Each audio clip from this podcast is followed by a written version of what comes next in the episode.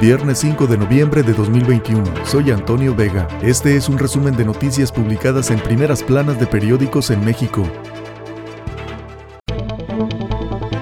El Universal. Desatadas las policías municipales de Estado de México. Denuncias de abuso y uso desproporcionado de la fuerza han hecho que los ciudadanos no confíen en los agentes, expertos. Su actuar se debe a que están mal pagados.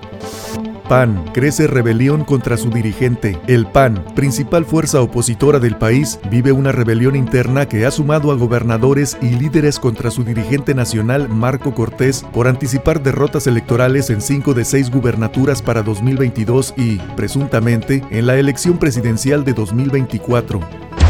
La razón, faltan votos a Morena para reforma eléctrica, llama a defenderla en calles, se juega futuro de 4T y la nación, señala ese partido. En Cámara de Diputados le faltan 56 para aprobarla, en Senado 11, en congresos locales falta certeza sobre respaldos necesarios.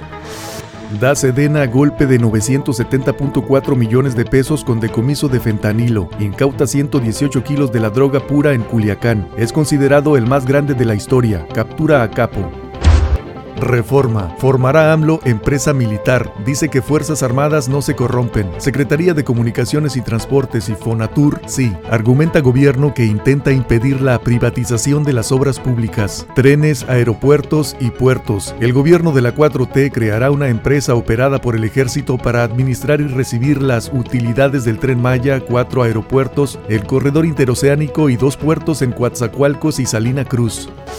Costará 10 mil millones de dólares activar hidroeléctricas. El presidente anunció que modernizar las 14 hidroeléctricas en México costará 10 mil millones de dólares que se obtendrán con financiamiento bancario.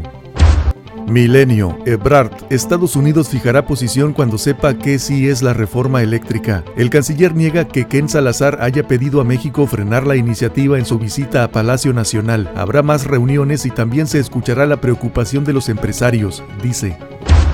El financiero, siempre sí quieren reforma eléctrica pronto. Diputados, estará lista en diciembre, dijo Mier. Después de elecciones, dijo Moreira. El coordinador morenista en la Cámara de Diputados, Ignacio Mier, buscó calmar los ánimos en la 4T luego del enredo que el miércoles causaron sus afirmaciones.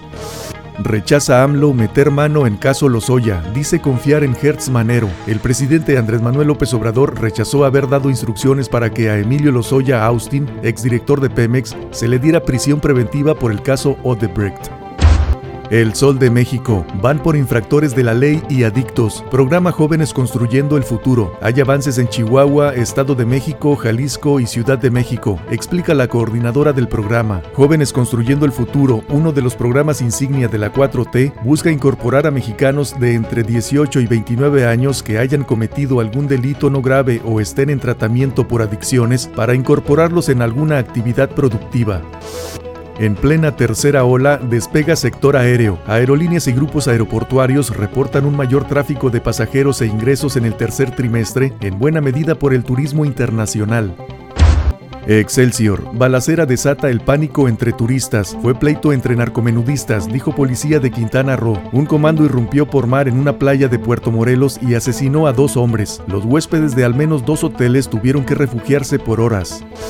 Por tiroteo se esconden bajo sus pupitres. Jalapa. Tras un enfrentamiento con criminales, la policía estatal liberó a 26 migrantes que estaban secuestrados en una casa de seguridad en Alvarado, Veracruz. Durante el tiroteo que duró 20 minutos, los alumnos de una escuela cercana aplicaron el protocolo de seguridad para resguardarse bajo sus pupitres mientras sus maestros reportaban la situación a los papás.